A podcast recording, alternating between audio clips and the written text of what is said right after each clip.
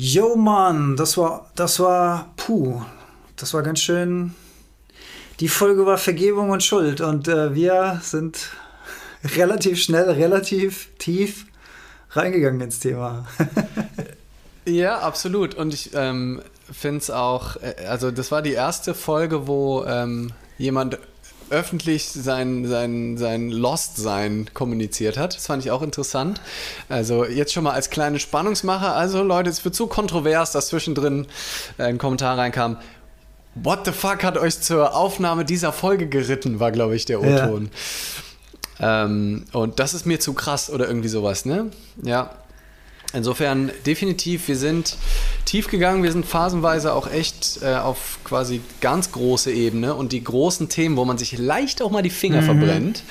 Ähm, aber ich finde es schon spannend, über die Themen auch nachzudenken, weil wenn man im Großen vergeben kann oder wenn Vergebung im Großen eine Rolle spielen würde und jeder, der hier zuhört, kann ja für sich selber entscheiden, ob das irgendwie Sinn ergibt oder nicht.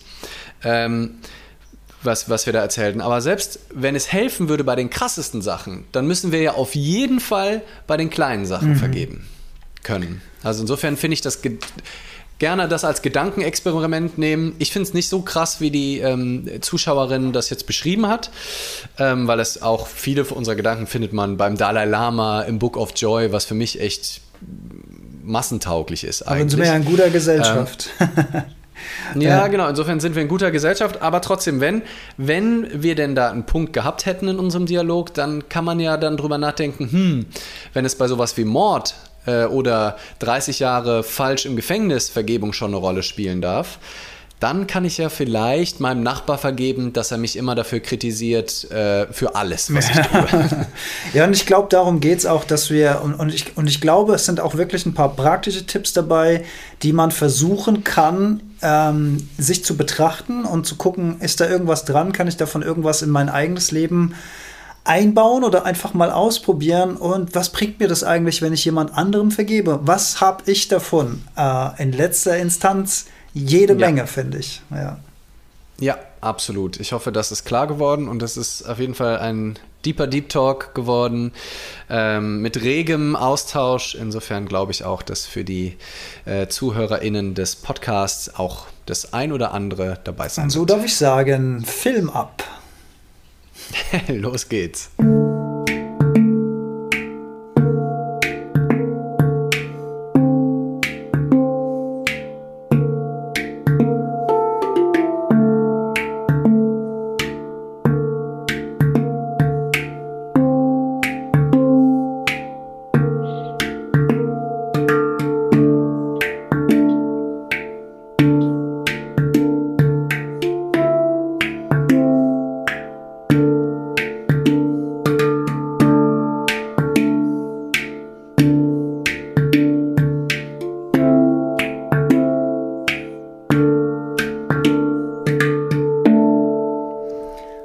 Jetzt eigentlich weitergehen, aber ich will die Geduld nicht überstrapazieren.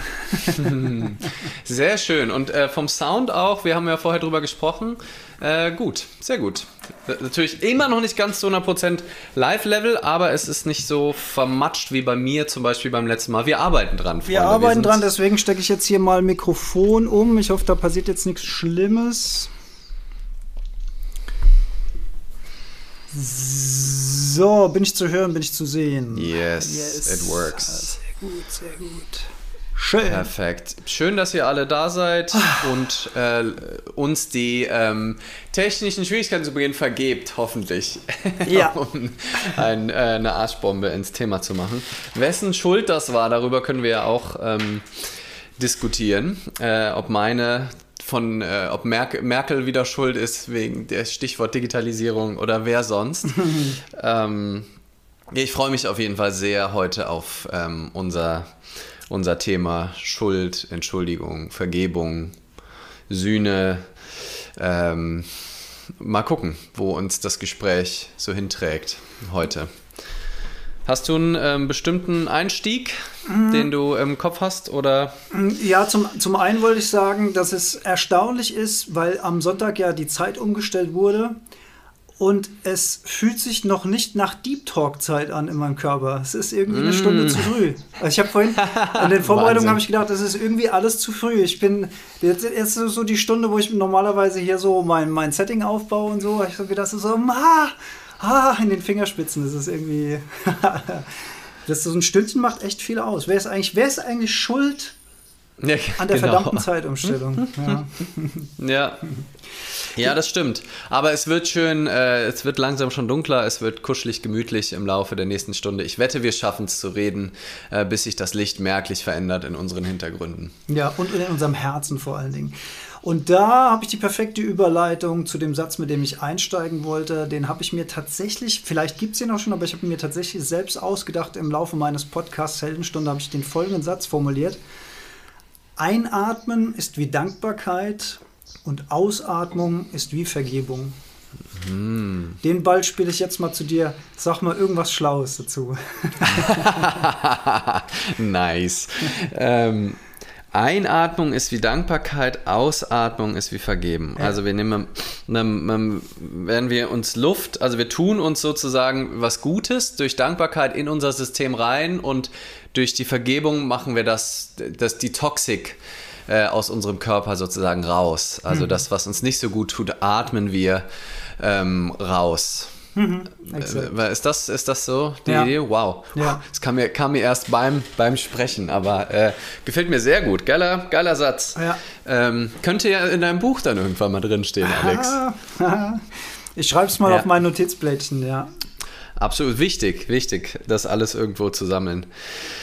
Ja, total. Also ähm, vielleicht fangen wir mit dem Thema Schuld tatsächlich so ein bisschen an, weil das wäre ja in der Logik vielleicht vorhergeschaltet. Ne? Also man muss es, also wie auch immer man es nennen will, aber es muss ja irgendwas passieren, was man vergibt. Mhm. Oder es muss ja irgendein Ereignis passieren, oder zumindest was in unserem Kopf sein, es muss ja noch nicht mal ein Ereignis sein, was es sich dann lohnt zu vergeben, was es sich lohnt loszulassen, was es sich lohnt auszuatmen. Ähm, ja, und deswegen gucken wir uns doch vielleicht erstmal das Thema Schuld an. Und das haben wir ja letzte Woche beim, haben wir es beim Thema Ego schon mal so ein bisschen angesprochen? Ähm, ich weiß gar nicht, ob es in, bei unserem letzten Deep Talk vor zwei Wochen auch schon mal Thema war, mit dem, inwiefern kann ich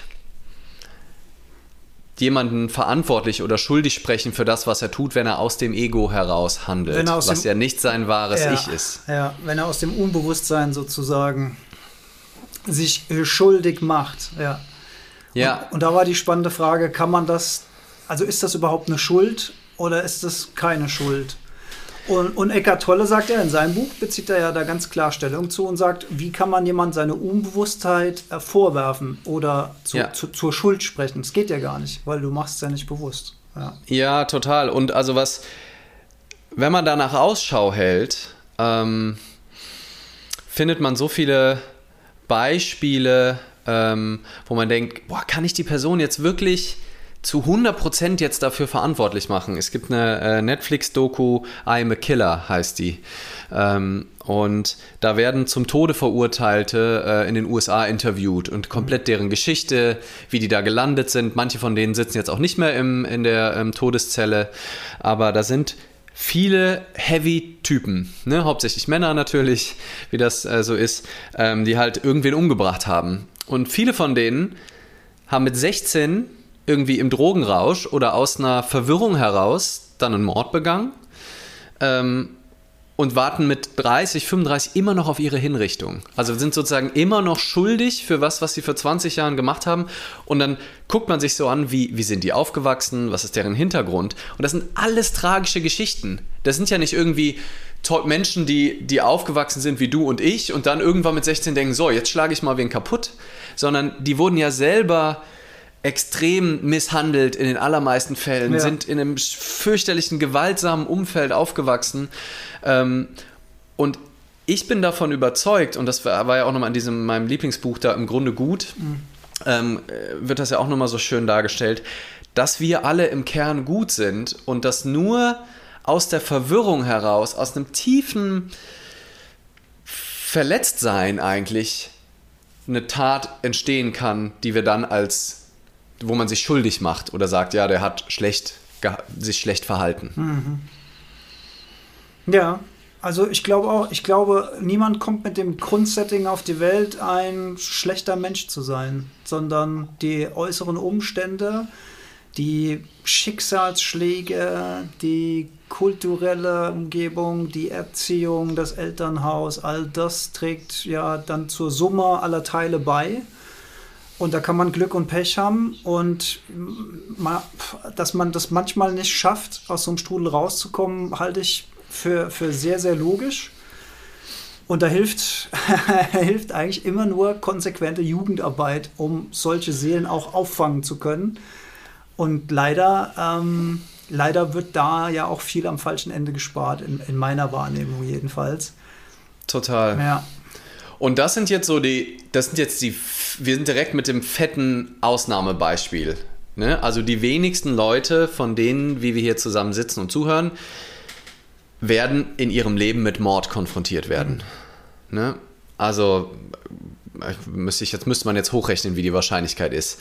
Ähm, aber und wenn dann vielleicht einmal in 80 oder 100 Jahren, ne, dass du irgendwie mitkriegst, wie jemand wen anderes ermordet, vielleicht aus deiner Familie oder sonst irgendwie, wenn du selber ermordet wirst, kriegst du es maximal noch in einem kurzen Zeitraum mit. Oh Gott. Aber ähm, also dieses schweren schuldigen Dinge, ne, wo jemand wirklich jemand anderem das Leben nimmt, das, das spielt ja nur eine ganz kleine Rolle. Und trotzdem tragen wir alle so viel Groll, so viel unvergebenes Material und Ballast mit uns rum für all die kleinen Verfehlungen, für mhm. all die kleinen Beleidigungen, für all die kleinen da hat uns jemand hintergangen, da hat uns jemand ausgenutzt, da hat uns jemand belogen, da hat uns jemand schlecht behandelt. Und ich glaube, das ist ja noch das viel spannendere, beziehungsweise, also das andere Thema ist viel spannender, weil Blut und Mord und Totschlag. Einschaltquote. Das, und Einschaltquote, deswegen haben wir damit gestartet, natürlich, um die Leute hier auch ein bisschen bei der Stange zu halten. Aber das relevante, praxisnahe Szenario ist ja, ähm, sind ja all diese kleinen Verletzungen, all diese meine Eltern hätten mich anders erziehen sollen, ne? ohne dass die, also es gibt es gibt auch leider viele, die häusliche Gewalt erfahren, aber ganz viele von uns sind ja einfach nur, äh, ja, können vielleicht ihren Eltern nicht vergeben, weil sie nicht die Art von Liebe und Zuneigung bekommen haben, wie sie sie gerne bekommen hätten und gerne anders konditioniert worden wären von ihrem Elternhaus und können deswegen schon ihren Eltern nicht vergeben. Absolut, aber da sind wir in der guten alten Wenn-Dann-Falle. Ne? Wenn meine Eltern mich nicht so erzogen werden, dann wäre mein Leben ganz anders äh, verlaufen.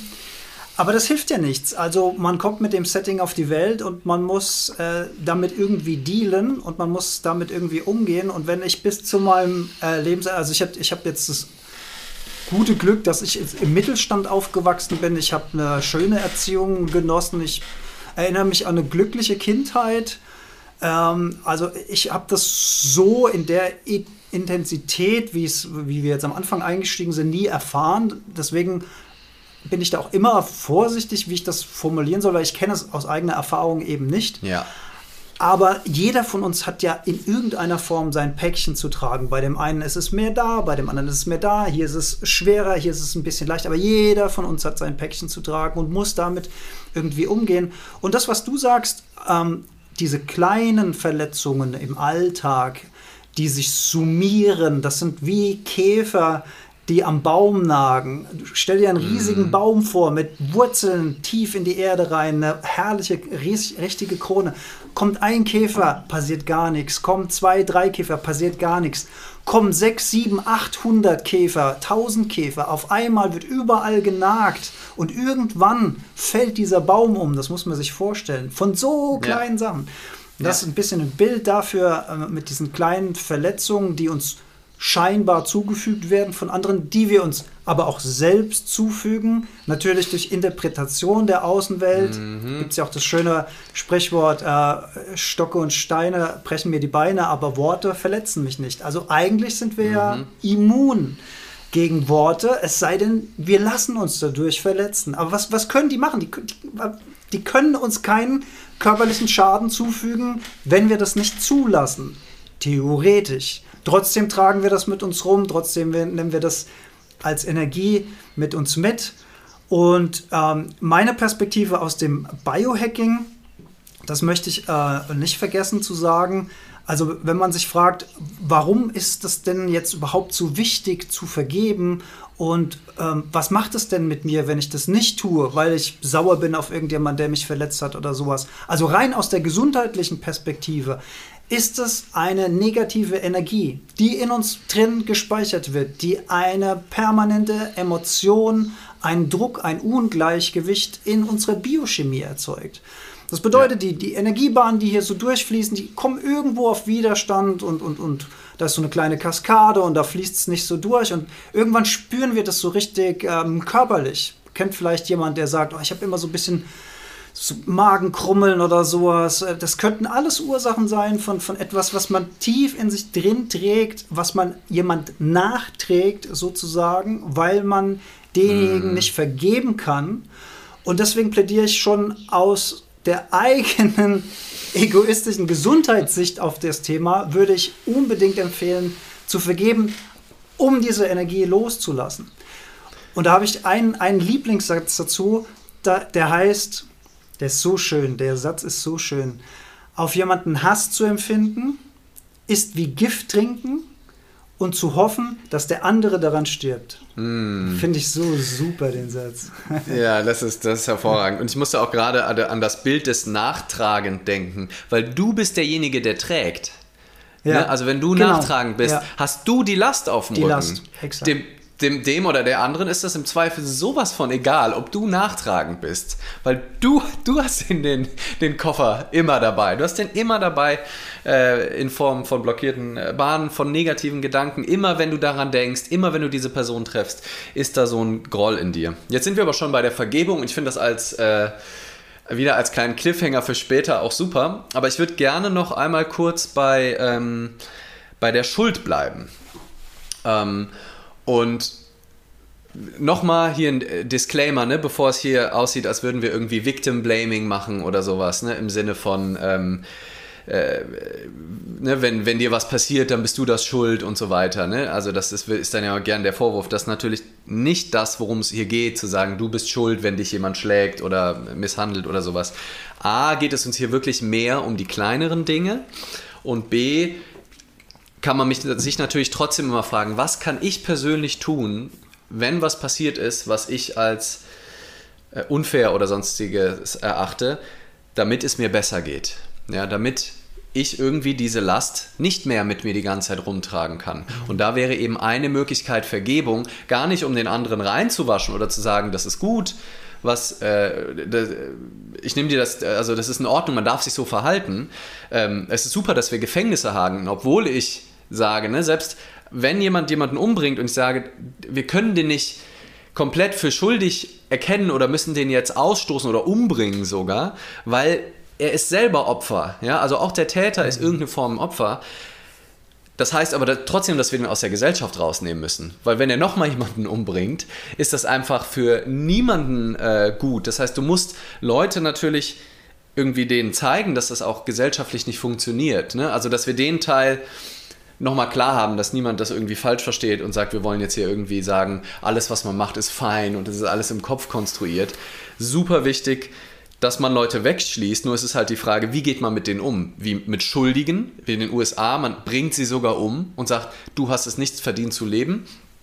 Oder wie verlorene Seelen, wie das in Norwegen mehr gemacht wird, ist ja auch im Grunde gut. Im letzten, in den letzten Kapiteln ja. wird das ja beschrieben. Sehr interessant. Fand ich ja. super inspirierend die leben da in, äh, in, in einigen Projekten in Gefängnissen, in, ein, in Zimmern mit Fußbodenheizung, in einem Wald, man sieht die Mauern gar nicht. Die sind zwar in einem Gefängnis, die, aber die Wärter tragen alle keine Waffen und es geht nur darum, die zu heilen. Nicht die zu bestrafen, sondern nur die zu heilen. Das ist ja eigentlich auch ein Teil der Idee unseres äh, äh, Gefängnissystems. Aber äh, wir sind irgendwie mehr damit beschäftigt, sie zu bestrafen und irgendwie auszubilden, mit anderen gut zu vernetzen, mit anderen Schwerverbrechern. Und meistens kommen die mit mehr Tricks raus und kein Stück geheilt, sondern eher noch ähm, äh, traumatisierter. Ähm, und im Endeffekt, und das ist das Spannende, finde ich, äh, was dann der Rutger Bregmann auch in dem Buch beschreibt, ist es teurer für die Gesellschaft, das auch noch, also nicht nur, dass es für die Menschen scheiße ist, bestraft zu werden, sondern auch für die Gesellschaft ist es so viel teurer, die zu bestrafen, weil wie willst du heilen, wenn du bestraft wirst, wenn du nur noch mehr Leid erfährst, wenn du dann noch unterdrückt wirst von anderen Gefangenen und es dir noch dreckiger geht, da gehst du ja nicht raus und veränderst dein Leben. Also, und das kostet die Gesellschaft, die immer, die landen dann immer wieder im Knast, die machen dann immer weiter Verbrechen und wenn wir mit denen aber umgehen, liebevoll, verständnisvoll und aber auch klar und versuchen den zu heilen, dann glaube ich, ähm, ist das ein viel fortschrittlicherer, viel erwachsenerer Umgang als in dieser mittelalterlichen Bestrafungslogik. Ja. Ich gerade bin noch mal eine völlig andere Richtung äh, abgedriftet, als in die ich eigentlich wollte. Ich wollte nur einen Mini-Disclaimer machen, aber ich finde das Thema eben ähm, auch spannend. Was man halt eben sieht, auch in dieser I'm a Killer-Doku, wie bescheuert das ist. Das sind veränderte Menschen. Ne? 20 Jahre nachdem die mit 16 irgendwie im Drogenrauschen Mord gemacht haben. Ja. 20 Jahre später, da sitzen wahrscheinlich nettere Menschen vor einem, als, als du draußen im Durchschnitt triffst, weil die so viel Zeit zum Reflektieren hatten zum Teil. Naja. Ja, also das, also ich, das ist ja auch etwas historisch entstandenes, Gefängnisse, Menschen wegschließen und so weiter.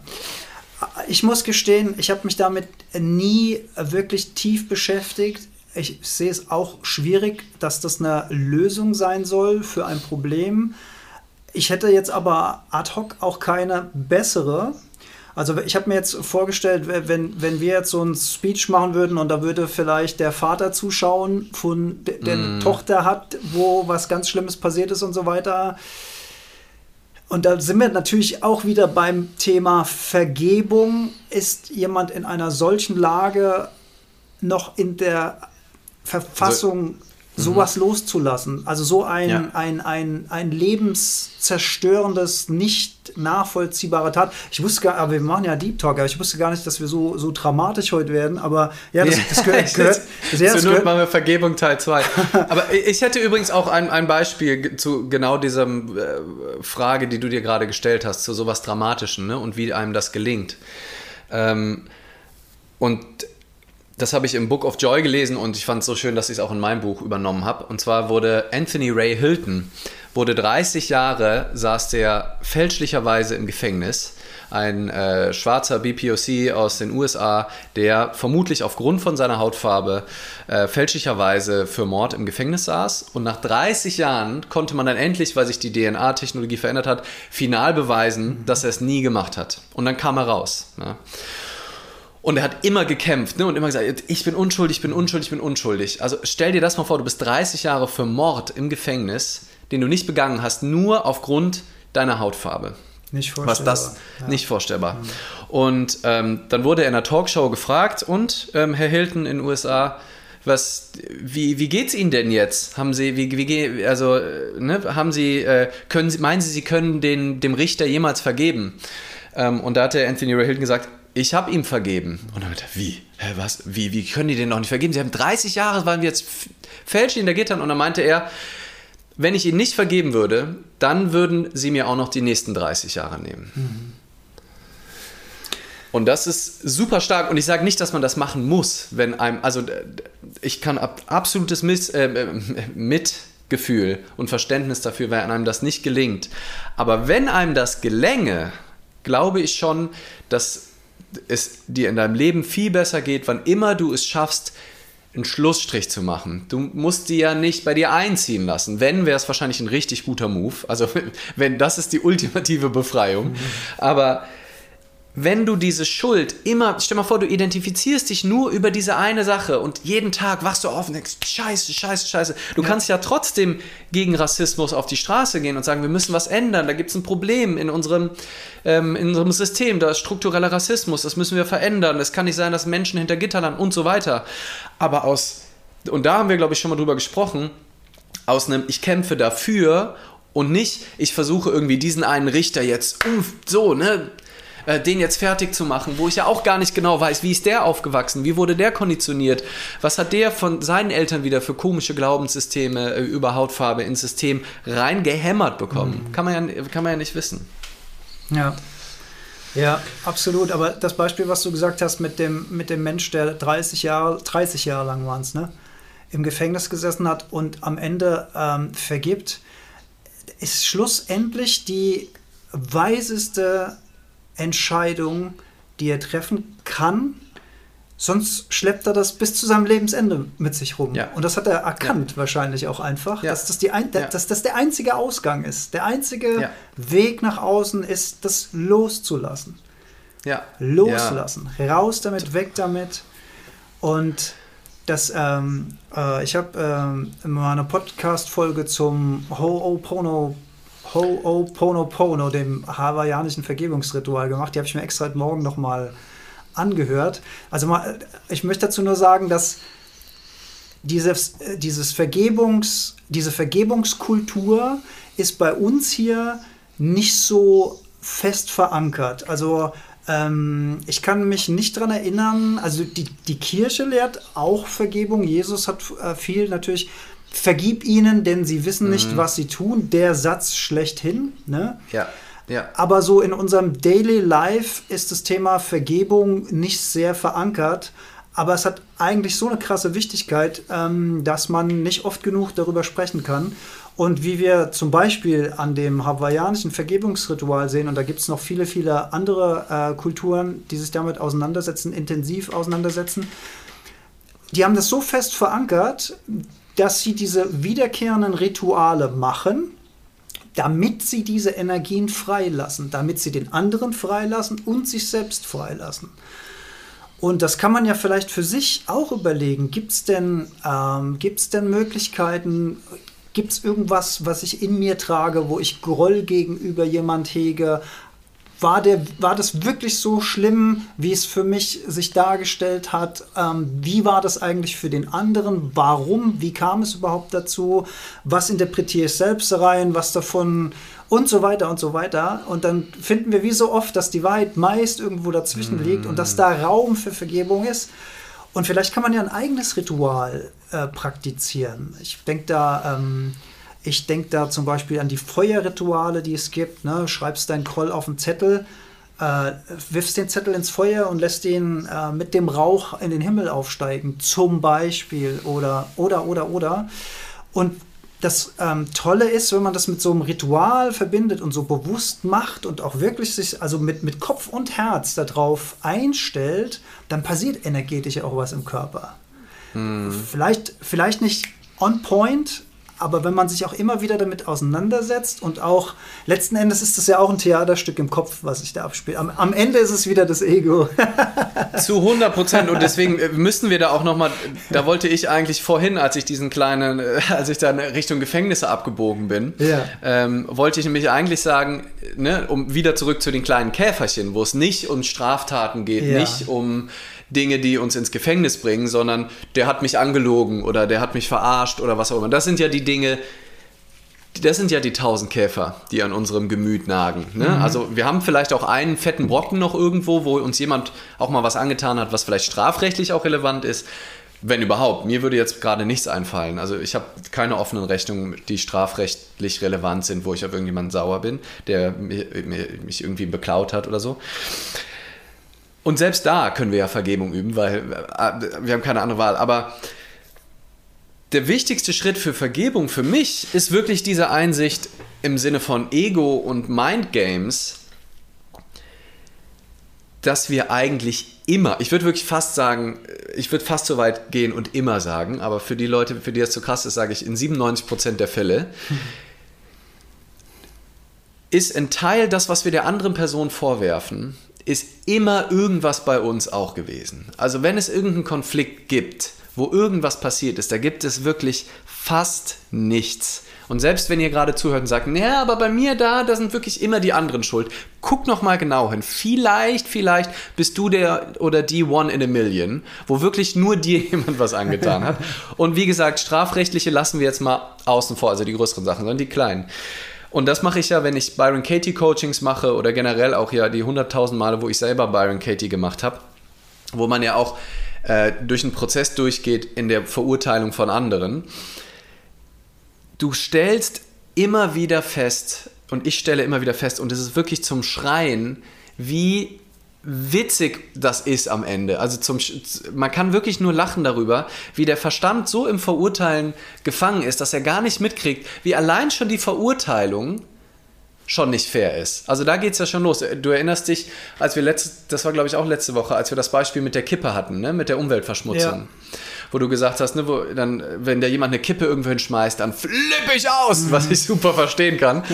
Und dann ähm, wie du aber in dem Moment, wo du ihn dann direkt einordnest und gar nicht weißt, ne, vergib ihnen, denn sie wissen nicht, was sie tun. Oder du weißt auch nicht, was du tust in dem Moment, weil du weißt ja gar nicht, was die Situation von der Person ist. Ist die gerade, ne, hat die gerade irgendwen an Corona verloren oder an sonst irgendwas? An einem, ja. äh, ist der Sohn gerade in einer Entzugsklinik und die ist so Gedanken verloren. Und wir sind aber dann die Umweltverschmutzer die dann vielleicht sogar die Person noch anschreien und sagen, jetzt passen Sie doch mal auf und dann fängt die an zu weinen, weil die ganze so.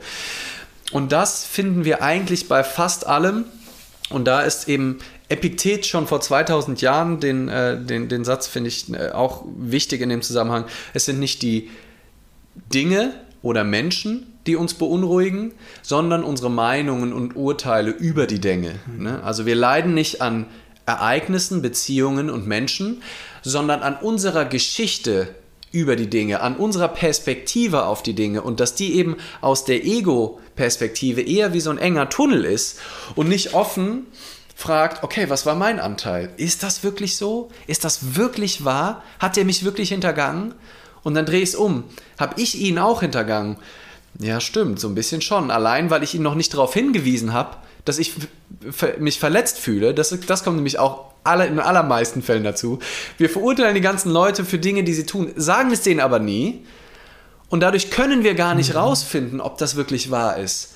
Ob die das auch so erlebt haben oder ob die vielleicht sogar noch irritierter sind durch unser Verhalten und gar nichts davon mitbekommen haben und dann an sich so fragen, hä, der Leander ist aber in letzter Zeit so komisch zu mir. Habe ich irgendwas gemacht? Nee, der scheint ein Arschloch zu sein. Und du und ich verhalte mich aber nur so, weil ich denke, der ist ein Arschloch. Und das ist so irre, wie uns das trennt. Und das würde ich nämlich auch sagen, und da, da kommen wir nämlich, äh, nachher habe ich da auch noch was Schönes bei Erich Fromm mal gefunden, aber ich würde sagen, die Trennung, das Übersehen, dass wir alle eins sind, ne, im Sinne von letzter Woche ähm, Ego und ne, dass wir über unser Bewusstsein und, und unserem tiefsten So-Sein alle verbunden sind. Die Welt ist eins, wir sind ein Ökosystem, wir sind ein, eine Einheit, ob du es wirtschaftlich sehen willst, spirituell, physikalisch, ne? unsere Teilchen, wir, obwohl du einige Kilometer woanders sitzt, sind wir gerade hierüber verbunden, aber auch zwischen uns ist ja kein leerer Raum, das ist ja alles Energie. Und die einzige Sünde ist, das zu vergessen. Mhm. Im Endeffekt. Also das ist sozusagen die Ursünde, aus der Einheit eine Zweiheit zu machen, einen Zwist, Zweifel zu sehen. Also es gibt auch ganz viele Wörter mit zw in, die, die darauf hindeuten. Und im Englischen gibt es ganz viele Wörter, die mit die, also dem, dem lateinischen zwei anfangen. Dis-ease, äh, disjunction, ja? disaster. Kommt alles aus dem, was eigentlich eins ist. Und wir verstehen es aber als eine Dualität, missverstehen es als eine Dualität. Du getrennt von mir und ich kann im Endeffekt nur richtig sauer auf dich sein und dir nicht vergeben, wenn ich dem Irrglaube aufgesessen bin, dass du von mir getrennt bist. In dem Zusammenhang habe ich, glaube ich, auch schon mal gelesen, dass es Menschen gibt, die darin die eigentliche Vertreibung aus dem Paradies sehen. Korrekt. Und das könnte man sich, also wenn man jetzt mal sich vorstellt, wir würden alle, also alle Menschen würden, du machst hier Zahnhausmäßig für unsere Marvel-Fans, die ich immer mal wieder ins Boot holen will, machst, schnippst du einmal mit dem Daumen aber plötzlich wäre nicht die Hälfte aller Lebewesen im Universum verschwunden, sondern plötzlich würden alle diese Einheit spüren. Dann hätten wir doch mit einem Fingerschnippen das Paradies auf Erden, oder? Also was wäre denn dann noch, wenn man, dann würde man nichts mehr gegen die Natur machen, man würde nichts mehr gegen seine Mitmenschen machen, man würde nichts mehr nur für sich selbst machen, man würde immer das Große und Ganze sehen, man würde keine Zigarettenkippe mehr wegschnicken, richtig? Ja, und wenn das irgendwie dann vielleicht doch mal aus so einem Unterbewussten käme, dann würde jemand, der vorbeigeht, die einfach aufheben und, und wegschmeißen. Und man würde sich noch umarmen. Ja, und noch würde sagen, ach Mensch, du scheinst echt einen unbewussten Tag zu haben. Es tut mir voll leid für dich. Ähm, Wäre schön. Ja. ja. Und wir denken aber immer, wir suchen im Außen immer nach den Schuldigen. Ja, also wir suchen immer, also denken immer, ja, die andere Person ist schuld, dass es mir jetzt schlecht geht. Wenn die Menschen um mich herum, wenn die mal ein bisschen besser drauf wären, dann könnte ich ja auch Ähm, das heißt auf Latein nicht zwei. Vielen Dank, Fanfahrer. Dann äh, war das hier halb, dann hilf mir nochmal auf welcher Sprache. Die, was heißt denn die Vorsilbe die? Dialog, dann ist es nicht, ähm, ist, ja, please help me. If you're a uh, Latin expert, ähm, hilf mir. Es, die ist auf jeden Fall, ähm, kommt sie aus dem Griechischen? I don't know. Ähm, auf jeden Fall steht es tendenziell für die zwei, der Dialog. Ähm, und jetzt bin ich vor lauter Latein, bin ich mit meinem Latein am Ende. Ich wollte ich wollt eigentlich auf irgendwas. Ähm, ja, also eben, dass wir die immer denken, unser Umfeld ist schuld, aber eigentlich ist es nur unser eigener Ego-Verstand, der wieder irgendwelche Hochrechnungen macht, irgendwelche Erwartungen hat, irgendwelche Verurteilungen hat und dadurch sagt, die anderen sind schuld. Griechisch, vielen Dank, Monika. Die anderen, ähm, die anderen sind schuld. Und es ist aber in den allermeisten Fällen ist das, wo wir in anderen Schuldigen suchen, eben nur zu 100% unsere Geschichte, nur zu 100% unsere Perspektive, weil jemand eine Erwartung nicht erfüllt, die wir an ihn oder sie haben, die wir aber nie kommuniziert haben. Woher, wie sollen andere Menschen unsere Erwartungen erfüllen, wenn wir noch nicht mal drüber sprechen? Ich schaffe es ja noch nicht mal, meine eigenen Erwartungen zu erfüllen. Wie kann ich es denn dann erwarten, dass andere Menschen meine Erwartungen ähm, erfüllen. Und dann kommt noch dazu, dass wir hochgradig verzerrt alles wahrnehmen. Also das, was ich als Lüge wahrnehme, würde jemand anderes vielleicht nicht als Lüge wahrnehmen oder kann ich ja nur aus meiner eigenen Sicht so sehen. Und das ist, würde ich sagen, da bist du direkt schon mal 80% der Käfer sind gar nicht an deinem Baum, sondern sind nur Gedanken, die du hast über andere. Also sind nur Fake-Geisterkäfer und du knabberst selber an deinem Baum. Hm. Ja, und das ist, ist der, der, große, der große Irrsinn von, ähm, von Groll und vom auf andere wütend sein. Ähm, das ist, äh, das ist, es ist einfach, ist einfach irre. Generell, generell Erwartungen ist ja auch ein ganz, ganz spannendes Thema. Kann man fast separat behandeln, äh, mit welcher Erwartungshaltung man durch die Welt geht, damit man auf jeden Fall enttäuscht wird. Mhm. Ähm, ich, ich würde jetzt aber gerne mal, ähm, weil hier gab es auch sehr, sehr, sehr interessante äh, Einwürfe und Kommentare in unserem Insta-Live. Da würde ich gerne mal ein paar Sachen aufgreifen. Ich habe hier übrigens bei meiner Kamera eine rote 1. Was bedeutet das? Habe ich noch nie gesehen. Weiß es irgendjemand? Interessant. Und dann habe ich ist so das ein, nicht ist das nicht so ein Fragesticker oder sowas? Ein, ein Fragesticker habe ich eine 1 und bei meiner Kamera ist auch eine 1. Da traue ich mich aber nicht drauf zu drücken, nee. weil ich nicht weiß, was hm? passiert. Was also Peter über Paul denkt, sagt mehr über Peter als über Paul. True. Mhm. Mhm. Dann hatten wir ganz am Anfang hatten wir kurz ähm, Jugendarbeit aufgegriffen. Da kam ein Kommentar von Elvira. Ich arbeite derzeit noch in der Jugendhilfe und gerade die sogenannten Systemsprenger werden zum Rand der Gesellschaft. Und dann kommt eins aufs andere. Ja, also sie, sie bestätigt glaube ich, so zu verstehen nochmal das, was wir gesagt haben aus, aus ihrer Sicht direkt an der Front, dass ähm, das System äh, die Härtefälle nicht unbedingt auffängt. Das bezieht sich, glaube ich, darauf, was ich gesagt habe, dass viel zu wenig Jugendarbeit, also in meiner Wahrnehmung, betrieben wird. Überhaupt Umgang mit, also überhaupt Arbeit am, also deswegen finden wir die, finden ja. wir das ja so wichtig. Also das, das könnten alles auch, also unabhängig von Jugendarbeit von Kindern, die vielleicht schon ähm, ja, nicht Glück hatten mit ihrem Elternhaus, aber auch jeder andere Schüler, jede andere Schülerin, das, also das im Ethikunterricht kann man ja theoretisch darüber sprechen, aber meiner Meinung nach könnte das noch viel größer sein und eben nicht nur so eins von vielen neben äh, vielen anderen Themen sein, sondern einfach ein Schulfach, weil wenn das das einfach das klarer Hauptfach ist. Sein. Ja, alles andere, ja. das kannst du googeln, kannst du irgendwie dir angucken. Also es ist natürlich gut, auch denken zu lernen, aber der Umgang mit dir selbst, also was gibt es Wichtigeres? Also von, ja. von da aus ähm, halt ergibt sich alles andere. Ja. Das ist halt einfach die Basis und deswegen finde ich es immer wieder erstaunlich, dass uns das kein Mensch beibringt. Es ist, ist, so ja. verrückt. Also es ist wirklich, ich habe ja sogar also selbst in meinem Soziologie- und Philosophiestudium, wir haben über konstruierte Realität gesprochen und Konstruktivismus. Luckmann und Berger und so, die reden darüber. Aber wir haben so theoretisch darüber gesprochen, mhm. dass wir uns niemals die Frage gestellt haben, was heißt das denn für mein Leben, wenn das wahr ist?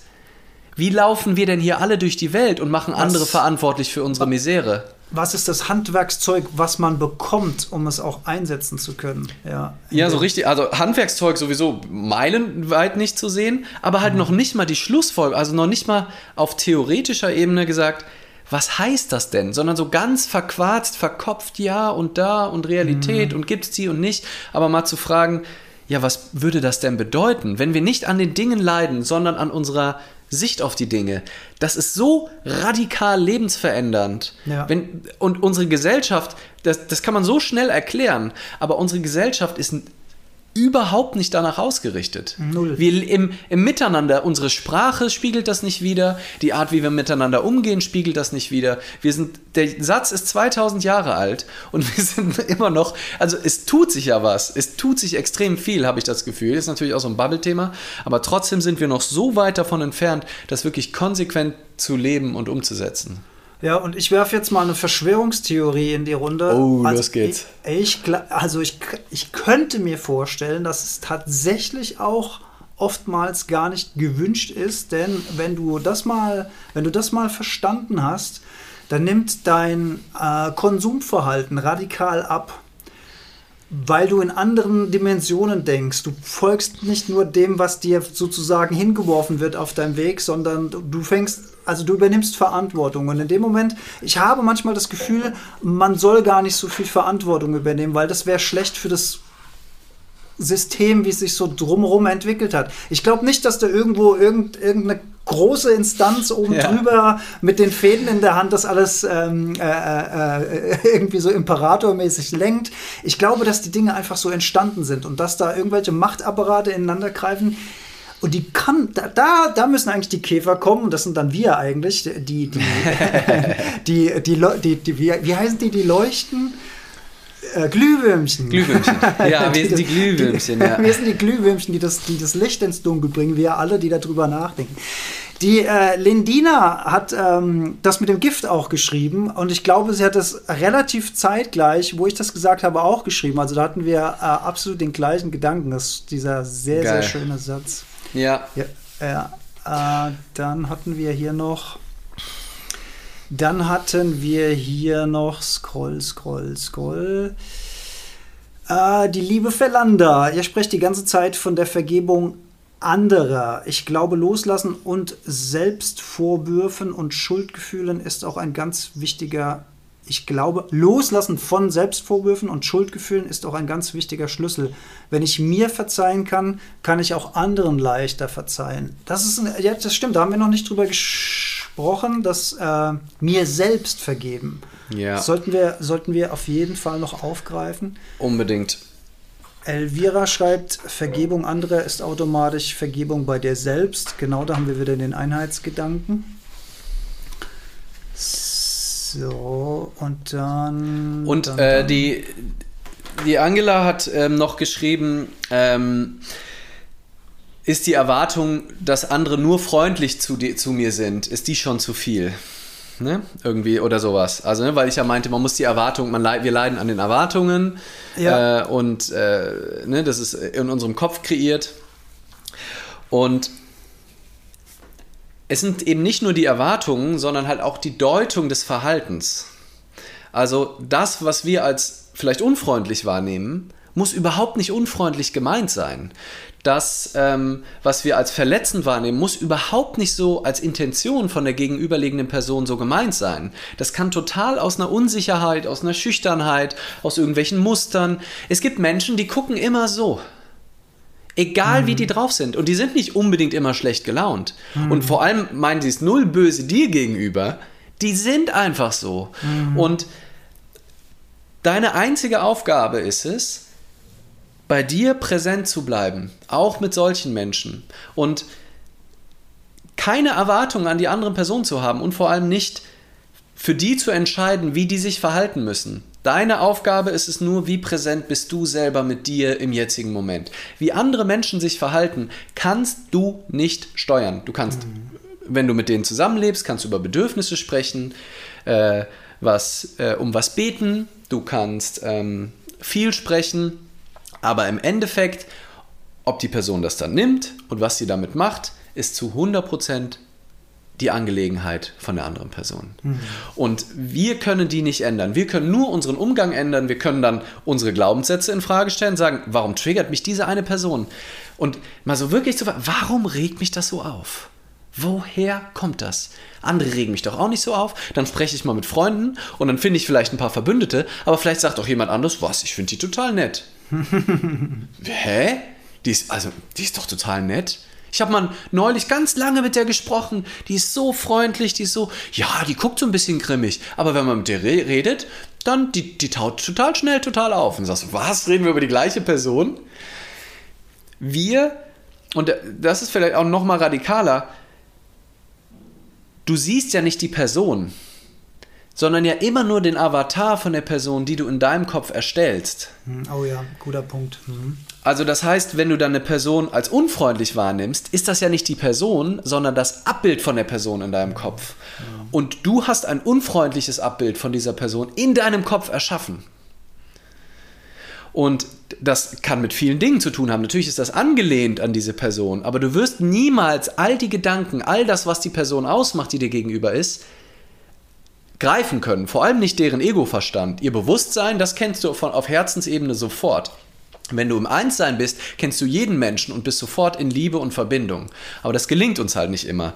Aber zu verstehen zu wollen, all die Verletzungen, all die Hintergrundgeschichten, was für Sorgen die Person hat, das ist Hybris, das anzunehmen, das alles zu wissen. Du hast immer nur einen mini, mini, mini, mini Ausschnitt von einer Person in deinem Kopf und den beurteilst du dann und sagst, die ist richtig unfreundlich, die Person. Das ist doch nicht die Person. Das ist ein, tiny fraction, das ist ein Mini-Ausschnitt, den du da gerade beurteilst. Und du versuchst daraus jetzt ein komplettes Bild oder diesen Menschen auf dieses eine Label zu reduzieren. Unfreundlich.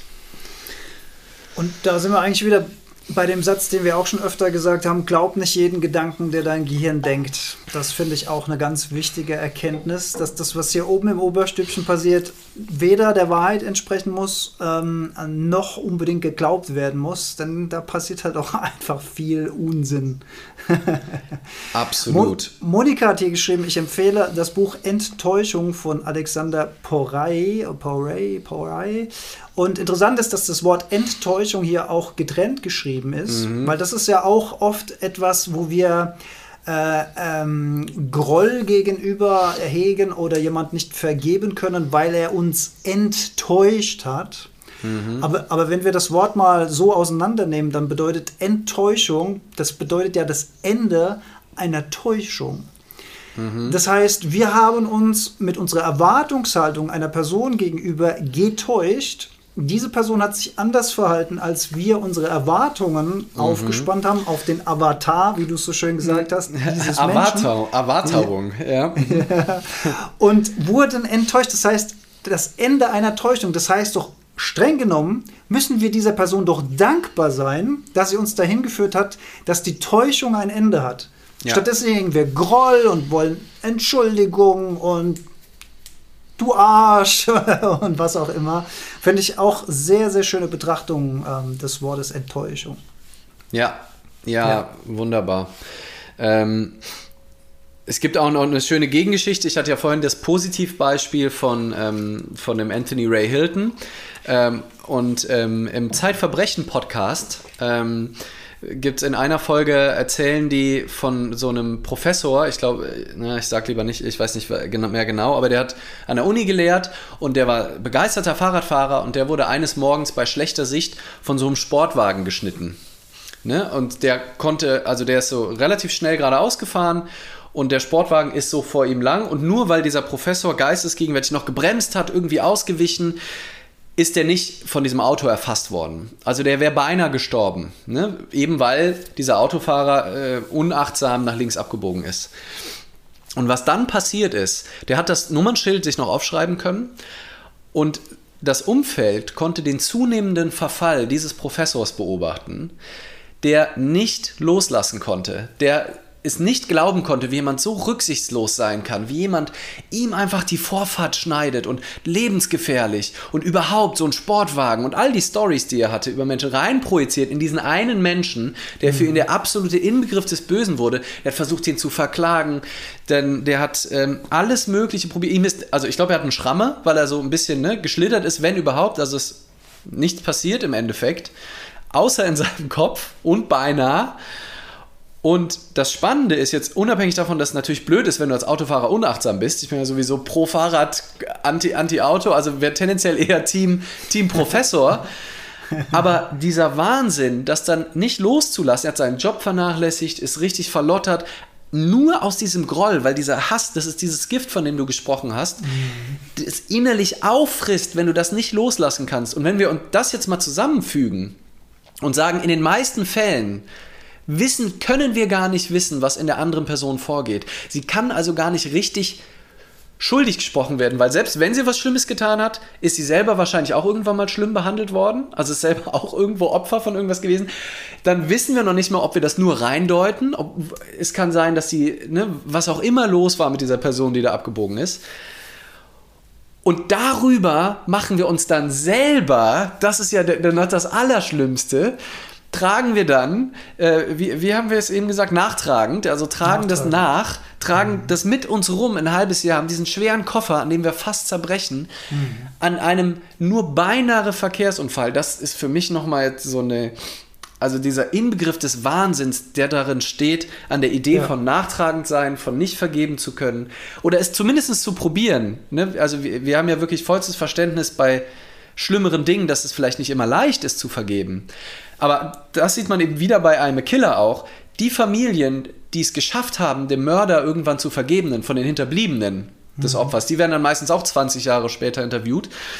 Und da gibt es ein paar, die haben angefangen zu schreiben mit dem Mörder ihres Sohns und haben es geschafft, dem wirklich zu vergeben. Die führen ein Leben in Frieden, in immer noch Liebe zu ihrem gestorbenen Kind oder ermordeten Kind, aber auch in Liebe zu dem Mörder, weil sie auch sehen, dass der es auch nicht leicht hatte. Und das schaffen welche tatsächlich. Und dann gibt es die anderen Familien, die das nicht schaffen, die 30 Jahre später ist immer noch, immer noch fragen, warum ich? Warum ich? Und das ist übrigens auch hoch egoistisch natürlich. Es hat ja mit dem Kind nichts mehr zu tun, sondern es ist ja eine eigene Kränkung, die ich total nachvollziehen kann. Aber wir machen uns dann ja das Leben selbst zur Hölle. Und 30 Jahre später bringen die sich sozusagen jeden Tag selber auch noch um. Die haben, sie haben sich Sie haben sozusagen das zweite Opfer erzeugt.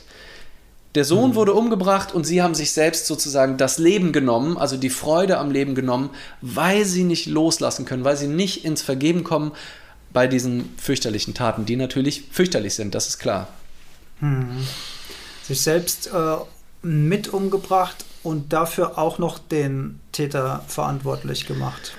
Weil aus der Perspektive genau. heraus siehst du, genau. das, siehst du das genau. ja auch selbst nicht.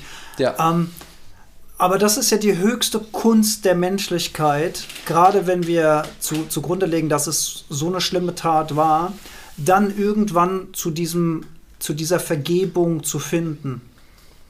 Das ist, das ist wirklich, das ist, das ist die höchste Schwingung der Menschlichkeit, glaube ich, wenn man das, wenn man das schafft. Also das ist ja eine, das ist ja eine wirkliche Transformation, eine Umkehrung einer, einer, eines, eine, eines Wahrnehmungsprozesses, der unglaublich mächtig sein muss. Also stelle ich mir, stelle ich mir wahnsinnig krass vor.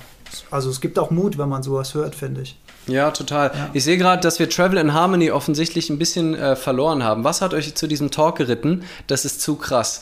Also ich hoffe ja, ich weiß nicht, ne, sie war von Anfang oder ne, sie war von Anfang an dabei. Ich hoffe ja, dass wir genügend Disclaimer gemacht haben, um nochmal zu betonen, dass es nicht darum geht, irgendwie schlimme Taten zu gut zu heißen oder Nein, zu sagen, dass das, dass das alles nur Subjektivität ist. Es gibt schlimme Taten. Menschen müssen aus der Gesellschaft rausgenommen werden. Es geht nur darum, wie gelingt es mir dann damit umzugehen. Und offensichtlich, und ich, ich finde es ehrlich gesagt gar nicht so mega krass, weil also du, du siehst es offensichtlich, die, die es schaffen zu vergeben, nehmen weiter am Leben teil und können Gutes tun, können, können der Welt zurückgeben. Und die, die es nicht schaffen, zumindest damit abzuschließen, du musst ja den Menschen nicht lieben deswegen. Du musst ja nicht sagen Danke oder keine Ahnung was. Also, ne, also vor allem jetzt bei diesen schlimmen Themen, wo wir auch gar nicht äh, unbedingt ähm, äh, hin wollten. Ja? Uns geht es ja eigentlich ja. um die Käfer, aber wir hatten halt Spaß an diesem großen Thema auch ein bisschen zu sprechen. Ähm, aber zumindestens ja, das irgendwann loszulassen und nicht dein eigenes, also wenn du es ganz aus der Perspektive betrachtest, nicht dafür zu sorgen, dass der Mörder eben dich auch noch, dein Leben und das der kompletten Familie und alle anderen Existenzen noch mit kaputt macht und irgendwie guckst, wie komme ich da raus? Wie schaffe ich das? Und da ist für einige, und ich sage ja nicht, dass jeder das machen soll, zumindest mal der Versuch zu gucken, wie ginge es, wenn ich es schaffen würde zu vergeben? Wie ginge es, wenn ich mich mit der Geschichte auseinandersetze und sage, okay, was, wie schaffe ich das, diesen Groll ein Stückchen loszulassen? Und alle anderen, ich glaube, jetzt fängt sowieso eine Paralleldiskussion an, äh, hier, hier gerade. Aber das ist doch schön. Und wie, wie immer, wir hegen hier null den Anspruch auf der Weisheit letzter Schluss. Wir bieten hier Perspektiven ja. an auf unsere, äh, unsere ja. Studien, auf den Dingern, die wir lesen. Und es muss ja überhaupt niemand nehmen. Wir werden jetzt nicht auf der Grundlage irgendwelche Gesetze ähm, erlassen. Und ähm, wenn, wenn das nicht funktioniert, wie gesagt, ich kann es absolut verstehen, wenn man es nicht schafft zu vergeben wer bin ich, irgendjemandem überhaupt zu sagen, ähm, wie, äh, wie das Leben funktioniert. Aber äh, Travel in Harmony sagt total fein. Also, whatever. Und wenn nicht, ist es auch in Ordnung. Es ist auch in Ordnung, das nicht fein zu finden, ist vollkommen in Ordnung. Verlander hat noch geschrieben, ich finde, wir sollten regelmäßige Vergebungsrituale etablieren. Wir glauben oft, dass wir alles und allem vergeben haben und doch tragen wir das oft noch tief in uns.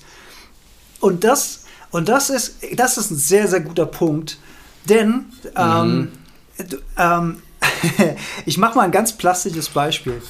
Äh, Leander, du, du, erinnerst dich doch noch gut an deine Kindergartenzeit, vielleicht. ähm, geht, geht. Geht. Also ich war, sagen wir mal, ein sehr anstrengendes Kind. Mhm. Und bei mir war das öfter mal so, ähm, dass ich missgünstig war und den Bauturm von meinem Gegenüber, der viel toller gebaut war, dann mal zum Einsturz gebracht habe. Einfach, weil ich es kann. Ja. einfach ja. einfach aus ja. Missgunst, weil der so einen tollen Turm gebaut hat.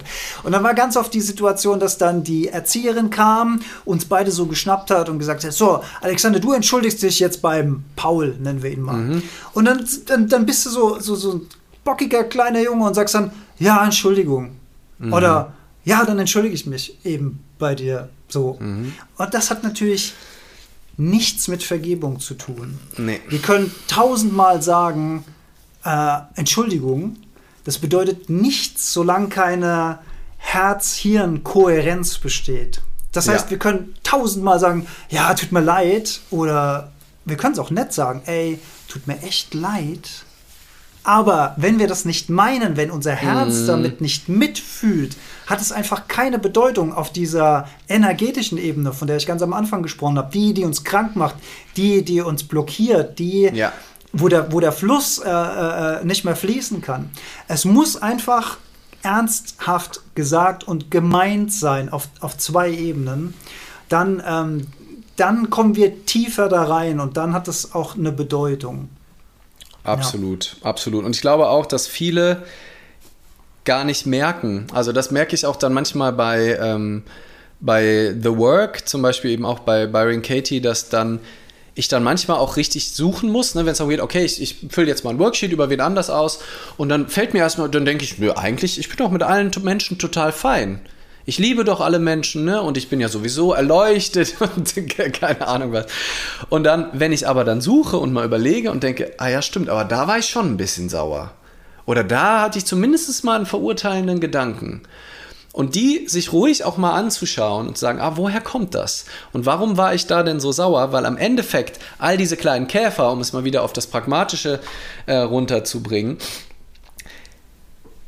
die nagen eben an uns und das sind aber alles, die erzählen so viel über uns. Wenn ich mich über jemanden aufrege, der, der Sache X macht und das immer, bei immer bei verschiedenen Menschen, ich habe dann das Gefühl, die ganze Welt ist scheiße, aber ich projiziere das einfach in alle Menschen immer wieder rein und reg mich immer wieder über das auf, weil wie gesagt, wir erschaffen einen Großteil der Avatare in unserem Kopf und natürlich sehe ich dann immer ähnliche Avatare. Die sind ja alle aus meinen, die, die sind, entstehen ja alle aus meiner persönlichen Perspektive. Das heißt, die ähneln sich auch. Und wenn ich ein grundlegend schlechtes Menschenbild habe, dann werde ich viel mehr schlechtes Verhalten auch sehen. Ja.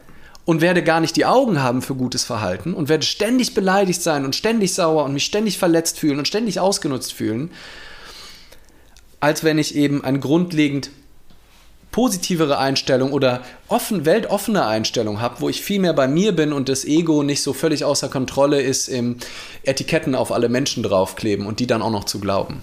Hm. Jetzt, wow, jetzt haben wir schon eine Stunde gesprochen und wir haben immer nur über die Vergebung ähm, von jemand anderem gesprochen. Aber was ist denn mit um Verzeihung, um Entschuldigung bitten? Kann man das? Ja. Wie funktioniert das? Und dann habe ich da noch einen ganz wichtigen Punkt dazu. Aber sag, sag mal was zum, zum Thema Entschuldigen. Entschuldigen. Ja, genau. Da, da wurde ich auch noch mal ähm, vom Freund von meiner Mom äh, noch mal so getriggert. Der hat dann mal auch so eine kontroverse These aufgestellt, der auch seit Ewigkeiten sich mit Thema Spiritualität und so weiter auseinandersetzt. Also eben auch mitgeht äh, im Sinne von, ne, äh, wir machen Menschen ganz viel zu Schuldigen, aber eigentlich ist das deren Ego-Verhalten, ne? also es ist ein unbewusstes Verhalten, können die dann überhaupt? Und die Frage ist dann natürlich, wenn man das jetzt umdrehen würde und sagen würde, naja, wenn ich irgendwas gemacht hat, was jemanden anderen verletzt, oder dann kann ich das ja nicht schuld sein, sondern bei, oder bei manchen Dingen bist du dir sogar sicher, ne? Also da sagst du, hä, reg dich doch mal nicht auf, das war überhaupt nicht gegen dich gemeint. Ne? Mhm. Ne? Also und das ist so wichtig, das dann aber umzudrehen und es dann aber nicht zu sagen, also, weil das ist bei vielen, die dann anfangen auf dieser Reise der Spiritualität oder des Bewussterwerdens, dass sie sich dann auch nicht mehr entschuldigen wollen, weil die sagen, ja, ist doch nur dein Film. Wenn du dich gerade durch mich äh, getriggert fühlst, hat das, sagt das mehr über dich. Ne? Also das kann man wunderbar umdrehen und nutzen, mhm. um richtig Streit eskalieren zu lassen. Würde ich wirklich nicht empfehlen, das zu praktizieren, zu sagen, Du, du leidest gerade nur an deiner Geschichte. Es hat mit mir gar nichts zu tun. Das ist nur der Avatar. Deswegen bitte, also bitte alle hier jetzt nochmal gut zuhören, die bis jetzt mitgegangen sind und nicht die, in diese Falle tappen und das gegen andere anzuwenden und sagen, nee, ich, ich entschuldige mich doch nicht, das war doch nicht ich. Weil da war, kommt das Ego durch die Hintertür wieder rein. Da ne? kommt das Ego durch die Hintertür ja. wieder rein. Und ich würde sagen, und vielleicht äh, kriegen wir damit auch Travel in Harmony nochmal, auch wenn das nicht das Ziel ist. Wenn wenn jemand anderes, wenn ich das Gefühl habe, ich war anwesend, als jemand anderes Leid empfunden hat und vielleicht waren sogar meine Verhalten ein Auslöser dafür, ob das jetzt meine Intention war, es war sich, also sicherlich nicht meine Intention, aber auch selbst wenn ich mir sicher bin, es zu 100% nur mein Volk von der Person gegenüber, lohnt es sich trotzdem zu sagen, der Schmerz ist ja echt bei der Person. Und ich kann jetzt das einfach machen und sagen, ey, es tut mir wahnsinnig leid, dass mein Verhalten das gerade bei dir ausgelöst hat. Und dann musst du gar nicht noch den spirituellen Kontext sagen im Sinne von, aber im Endeffekt weißt du schon, dass es dein, nur deine Perspektive ist. Du kannst es einfach dabei lassen und sagen, es tut mir wahnsinnig leid, dass, dass, dass ich das, ich, mir war das nicht bewusst. Mir war das ja. nicht bewusst oder was auch immer der Satz ist, der nicht stimmt. Aber für, Zwischenmenschliches ist das so wichtig, das einzugestehen. Und dann kommen wir auch zu Erich Fromm und dem, was du gesagt hast vorhin mit diesem Paradies.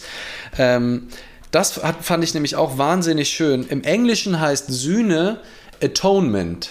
Also sozusagen das, die Vergebung ist Atonement, das Wort. Und das, da steht at one ment ist quasi der Kern. Also die Vereinigung, das Einigsein, ne? at one-ment.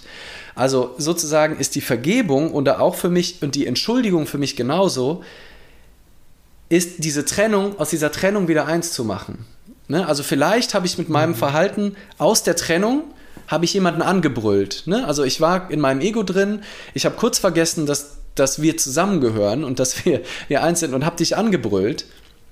Und ich betreibe at one mint, ich betreibe, ich versuche, dass wir uns wieder einig werden, indem ich mich daran erinnere, das war nicht, das war nicht meine Intention. Sorry, ich habe kurz vergessen, dass, dass ich eigentlich nur Liebe für dich habe. Ja? Also ich, ich war gerade einfach unbewusst.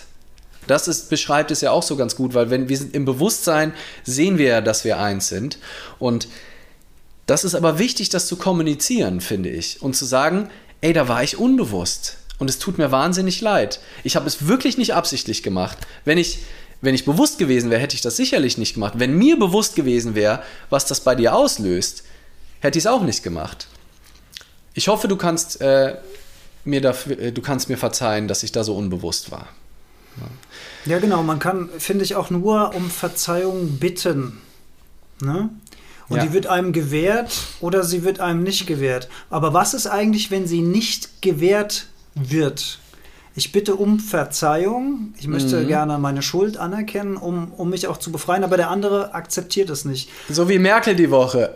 Die hat auch um Verzeihung gebeten und ich wette, ganz viele haben es nicht gewährt.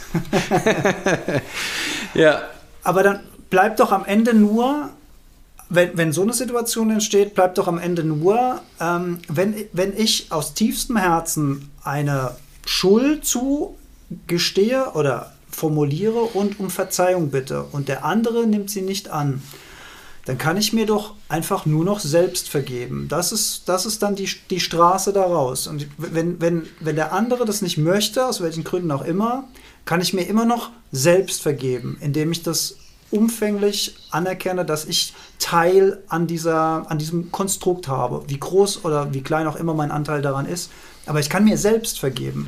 Das finde ich auch noch ganz wichtig. Genau, und ich denke, dass die Monika meint, ist das nicht auch wieder erwarten? Genau, du kannst nie erwarten, dass der andere dir verzeiht. Und das sollte Ja. auch nicht der Grund sein. Du solltest nicht mit der Intention in ein Gespräch reingehen. Ah, okay, jetzt, ne, ich entschuldige mich, dann verzeiht mir die andere Person. Im Idealfall sagt die andere Person auch, entschuldigt sich auch noch, weil die hat ja auch Scheiße gebaut, das weiß ja auch viel mehr als ich. Es gibt so ein manipulatives Entschuldigen, wo du so dich für eine Kleinigkeit entschuldigst in der Hoffnung, dass der andere dann sagt, ja stimmt, ich habe auch Scheiße gebaut, weil in der Regel passiert das ja auch.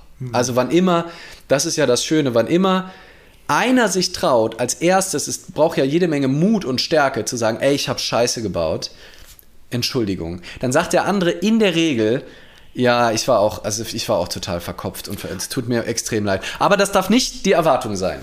Und ja. warum passiert das? Weil der Erste anfängt, sein Schutzschild zu senken und sich verletzlich zeigt. Und in dem Moment fährt man auch sein Schutzschild runter. Es ist immer das gleiche Schema und es geht am Ende auch ja immer darum, dass diese negative Energie, die da schwingt, aufgelöst wird. Für beide. Es ist für beide Ja. ein Gewinn, wenn, wenn, wenn das geschafft wird. Ja. Und du kannst entschuldigen dich für deinen Anteil in einem Konflikt. Und selbst wenn sich eben die negative, allein wenn du dich schon entschuldigst und die Stärke hast und sagst, ey, es tut mir leid, ne, weil es gibt immer zwei Seiten. Und selbst wenn die andere Seite ihre Schuld nicht eingesteht und sagt, nein, das warst alles du und ich werde dir niemals verzeihen können, dann hast du zumindest schon mal wesentlich mehr wieder deine innere Klarheit gefunden, weil du weißt, du hattest die Stärke und ob der andere dir verzeiht oder nicht, ist zu 100% die Angelegenheit der anderen Person. Das ist die Aufgabe der anderen Person. Da gibt es bei Alfred Adler auch äh, schön die Trennung zwischen den Aufgaben der anderen und deinen eigenen Aufgaben.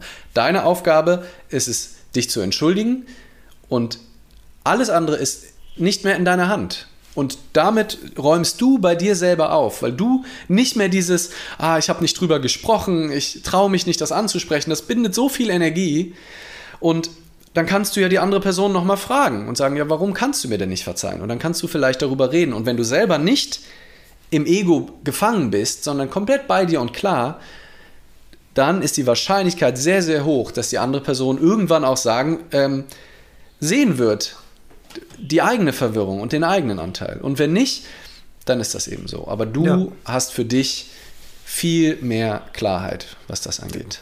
Mehr Klarheit Und- darum und Frieden genau. auch. Ja. Frieden.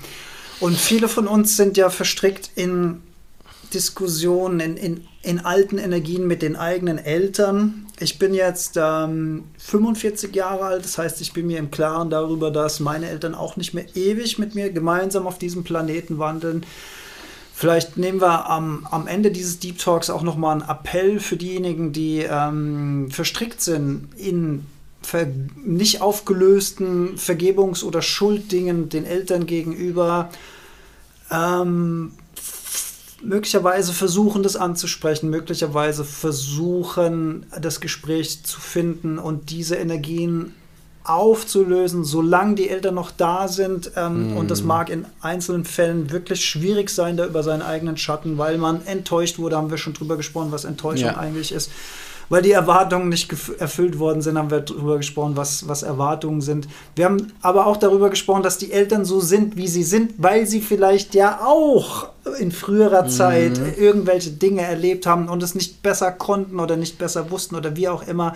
Wenn man das schafft aufzulösen, bevor die Eltern gehen, hat man, glaube ich, viel auch für sein eigenes Leben erreicht, weil wenn man irgendwann mal dann später am Grab steht und sagt, und wir konnten uns noch nicht mal voneinander verabschieden und dieses eine große Thema hat immer noch zwischen uns gestanden, dann ist das schade, bedauerlich. Mm. Ja. Ja. Total, total. Und ähm, ja, generell. Und also, und das gleiche analog eben auch mit uns selber. Ne? Also auch wir selber die Dinge, die wir uns selber nicht vergeben können, im Umgang mit uns selbst, tragen wir uns dann auch selber immer mit. Ne? Also, und auch das ist natürlich nicht leicht, aber auch da, die sind ja genauso konstruiert, nur eben auf uns selber, auf den eigenen Avatar von uns selbst in unserem Kopf, der auf irgendeine Art zu sein hat. Da haben wir Erwartungen an uns selbst nicht äh, entwickelt. Aber woher kommen diese Erwartungen? Das ist ja überhaupt gar kein objektiver Standard oder irgendwas. Ja, also all die Erwartungen, die wir an uns haben, sind in so vielen Fällen ja total überzogen. Ja, also wenn ich jetzt, ich habe diese irre Erwartung an mich selbst, ähm, bei allem immer mega abzuliefern. Ne? Also so diesen irren Perfektionsanspruch. Nicht bei allem, aber so, wenn es um Vorträge geht, wenn ich meinem Ego-Gedanken alles glauben würde, dann würde würd ich davon ausgehen, wenn ich einmal einen Vortrag schlecht halte, wo und schlecht heißt für mich schon, dass Leute nicht über die Maßen begeistert sind. Also wenn, wenn, also in meiner irren Welt, nicht, dass das so ist, ja, aber in so meinem irren Selbstanspruch ja. ist das so, ist das schon, also wenn die Leute sagen, ja, das war ein guter Vortrag, dann wäre, wenn ich diesen irrsinnigen Ansprüchen glauben würde, wäre das schon könnte ich mir das schon nicht verzeihen. Das wäre vernichtend. Ne? Geschweige denn, dass wirklich mal Leute sagen, den Vortrag, den hast du jetzt wirklich an die Wand gefahren. Uh, ja. Und wenn ich darüber mein Selbstbild jetzt beziehe, dann könnte ich mir das über Wochen könnte ich dann in die Verurteilung gehen. Du hättest dich besser vorbereiten sollen. Überhaupt. Du, wer, wer bist du überhaupt? Was hast du für einen Job gewählt? Du Idiot. Was machst du da alles? Das hat ja nichts mit Realität zu tun. Dieser, dieser Groll, den ich dagegen mich hege. Das, das habe ich ja nicht absichtlich einen Scheißvortrag gehalten. Ich, das hat man ja nicht in der Hand. Und ähm, das ist, glaube ich, so wichtig. Und deswegen ist eigentlich der erste Schritt zum Selbstvergeben, sich überhaupt mal bewusst zu machen, wieder dieser Irrsinn, die eigenen Gedanken zu glauben, zu glauben, ja. dass diese Erwartungen, die wir an uns haben, irgendwie in Stein gemeißelt sind, dass da irgendeine Realität dahinter steht, dass Menschen uns so und so finden müssen, dass es darum geht, Menschen zu beeindrucken, dass die einen gut finden und so weiter. Ähm, da, wenn uns das schon mal bekannt wird, dann müssen wir, äh, dann müssen wir vielleicht gar nicht, am Ende gibt es dann immer noch ein paar Zettel zu verbrennen in einem, in einem Ritual, aber vielleicht kommt es dann gar nicht so weit, dass wir uns gegen uns selbst einen Groll entwickeln, wenn wir das wirklich auf einer tieferen Ebene Stück für Stück immer mehr in uns kultivieren. Mhm. Und je mehr wir uns auch selbst vergeben, desto mehr Platz ist natürlich auch für die Selbstliebe da. Das ist auch ein wichtiger Punkt. Die Monika hat hier noch was Schönes geschrieben. Ich möchte noch etwas zu eurem Einstieg anmerken. Es gibt eine Heart Meditation von Atisha und die sagt, ich atme den Schmerz ein und Liebe und Zuversicht aus. Also quasi eine Umkehrung von dem, von, von dem Konstrukt, was ich mir mal äh, erdacht habe. Das, äh, das wird, da werde ich mal drauf rumkauen auf der Nuss. Sehr schön. Vielen Dank für den Impuls. Ja. Ich, könnte, ich könnte mir vorstellen, das in einer, ähm, in einer Konfliktsituation zu machen. Ne? Also wenn ich mit einer Person zusammen bin, die im Schmerz ist, ne? dass ich anstatt dann auch in den Schmerz zu gehen und auch Schmerz auszuatmen, dass ich sozusagen wie den Schmerz der anderen Person einatme und mhm. Liebe, Liebe ausatme im Sinne von Präsenz, Dasein, Verständnis. Ähm, mhm. und nicht so sehr Verurteilung und, äh, und weiter eben den, ja, den, den Krieg eben, eben zu schüren. Ja, wie der Byron Katie, der wunderbare Satz, der erste Akt des Krieges ist die Verteidigung. Mhm. Ja. Da also sind wir wieder bei den Schutzschilden. Ja. Mhm. Genau, in dem Moment, wo du gegenschießt, wo du sagst, das bist du jetzt schuld, das hast du mir angetan, sind wir eigentlich, äh, sind wir schon im Krieg. Und da vielleicht nochmal einer meiner allerlieblingssätze von Epiktet, auch wenn es darum geht, um Schuld, ne? Ähm, und er sagt eben, ne, Sache, des An äh, des Sache des Unwissenden ist es, andere für seine Missgeschicke anzuklagen. Sache des Anfängers in der Weisheit ist es, sich selbst anzuklagen. Ne? Also das heißt, das ist diese Opferumkehrung, zu sagen, ich bin schuld, dass ich gemobbt wurde, weil ich habe das so gesehen. Ne? Und das dann alles auf sich zu nehmen, diese übersteigerte Selbstverantwortung, was ähm, auch ein völliger Irrsinn ist. Und deswegen Sache des Weisen aber ist es, weder den anderen noch sich selbst anzuklagen. 2000 Jahre alt, fucking Boss. Ja, und höre ich, hör ich immer wieder gerne. Ja. Genau. Ja, es ist einfach, äh, ja, und das, weil das ist ja dann häufig eben so, wenn man eben anfängt in der Weisheit und dann auf einmal alles auf sich selber bezieht und sagt, ich bin schuld und ich muss meine Perspektive verwechseln, ich muss, nee, auch zu uns selber dürfen wir gnädig sein und uns selbst eben auch verzeihen. Heute haben wir wahnsinnig viel Kommunikation im, im Chat, man kommt kaum hinterher und ganz viele ja. tolle Zitate werden, werden geschrieben. Ähm, da ist auch noch eine Frage für dich dabei äh, zu, ähm, zu Katie's Work. Ja, mhm. kenne ich, kenn ich nicht. Ähm, the, the Wholeness Work. Und die, aber check ich mal, check ich mal aus Wholeness Work. Ähm, ja, jetzt, jetzt haut die Monika nochmal hier eben das grundlegende Ding hier raus. Ne? Nee, das, hat sie, das, das ist schon ganz lang. Das juckt ah, mir schon seit einer Dreiviertelstunde im, ja. äh, im Finger. es ist ein Konzept, um, um Selbstgerechtigkeit herzustellen. Das Zitat von Julia ist auf jeden Fall auch schön. Ähm, gibt es Schuld oder ein Konzept unseres Verstandes, um Selbstgerechtigkeit herzustellen? Hört es da auf? Selbstgerechtigkeit herzustellen. Ach so, oder ist es ein Konzept unseres Verstandes, um Selbstgerechtigkeit herzustellen? Hm. Also, wir haben ja gesagt, also das, ich würde sagen, so wie wir Schuld verstehen, so wie wir den Schuldbegriff in unserer westlichen Gesellschaft verwenden, greift er definitiv zu kurz und würde ich sagen, so die Art von Schuld gibt es nicht. Also ich würde sagen, es ist unbewusstes das, was du am Anfang auch äh, mit Bezug auf Tolle gesagt hast, unbewusstes Verhalten aus einer Verletzung, aus einer Verwirrung heraus. Ähm, das habe ich schon immer äh, im Herzen gespürt und das Buch von Rutger Bregmann im Grunde gut hat es für mich nochmal bestätigt, mhm. dass wir im Grunde gut sind und wenn wir nicht gut sind, dann ist da eine Verwirrung, dann ist da eine Schiefstellung und dann muss man sich die Schiefstellung angucken. Aber dann ist wirklich die Frage, wie viel ist jemand, der selbst Opfer von Gewalt geworden ist und dadurch gewalttätig wird, muss man die Gesellschaft davor schützen und wir lassen uns jetzt nicht wieder in dieses Thema einsteigen, in die Tiefe. ähm, aber man darf auch trotzdem weiter mit Zuneigung dem begegnen, weil es ist ein Mensch, das ist einfach mit ein Menschenwesen und deswegen darf der weiter mit Würde behandelt werden ähm, und dem geholfen werden, aus seiner Verwirrung in Richtung Gewalt rauszukommen. Um es kurz zu machen. Ja. Und am Ende siegt die Liebe. Und am Ende siegt die Liebe. Die tiefe, bedingungslose Liebe gegenüber äh, des menschlichen Daseins, auch wenn es nicht immer leicht ist, bei dem ganz viel äh, schrecklichen Dingen, die passieren, auch darüber haben wir schon viel gesprochen. Und da kann man viel tun, um zu versuchen, das in den Griff zu bekommen.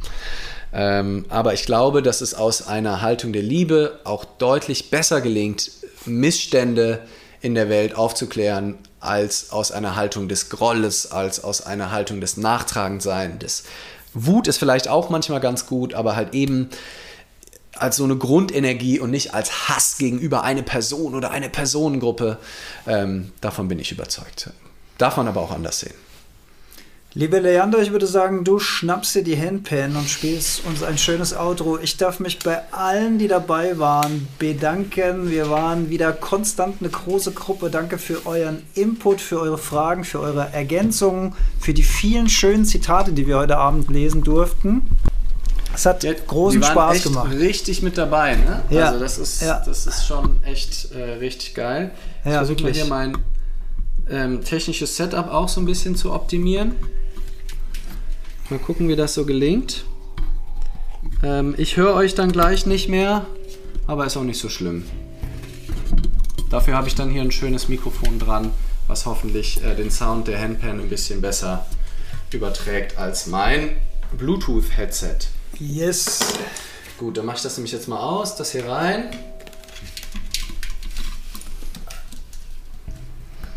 Und für alle, die später dazugekommen sind, wir speichern das Ganze natürlich noch und ihr könnt euch das dann auch noch mal in Ruhe angucken.